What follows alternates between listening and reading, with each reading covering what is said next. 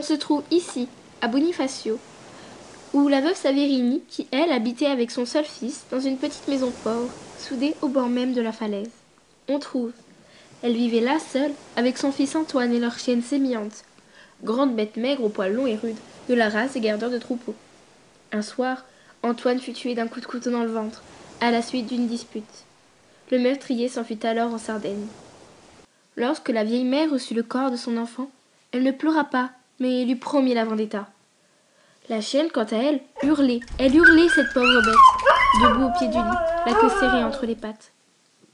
Après quelques larmes tombées, la vieille mère se mit à parler. Alors, la chienne se tut. Va, va, tu seras vengé, mon petit, mon garçon, mon pauvre enfant.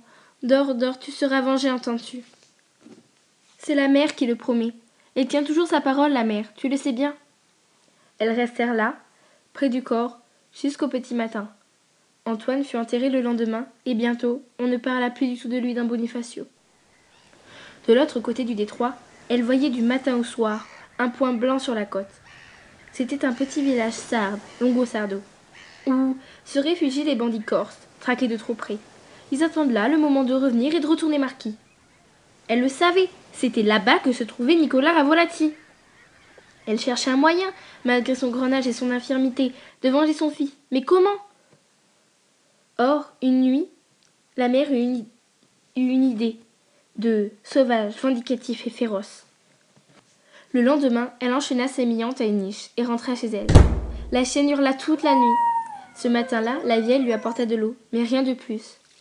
Plus les jours passaient, plus Sémillante était exténuée, dormait. Elle avait le poil luisant, hérissé, étiré éperdument sur sa chaîne. La bête devenait furieuse, aboyait une voix très rauque.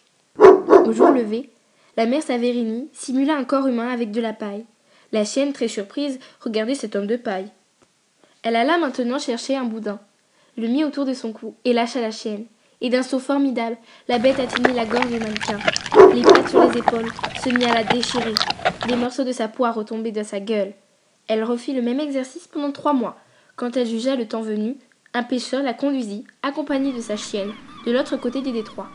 Elle se présenta chez un boulanger et demanda la demeure de Nicolas Ravolati. Il travaillait seul au fond de sa boutique. La vieille poussa la porte et l'appela. Hé, Nicolas Il se tourna. Alors, lâchant sa chienne, elle cria. Va, va, dévore, dévore L'animal affolé s'élança, saisit la gorge. L'homme étendit les bras, l'étreignit, roula par terre. Pendant quelques secondes, il se tordit, battant le sol de ses pieds, puis il demeura immobile, pendant que Sémillante lui fouillait le cou qu'elle arrachait par l'embout. La vieille, le était rentrée chez elle. Elle dormit bien cette nuit-là.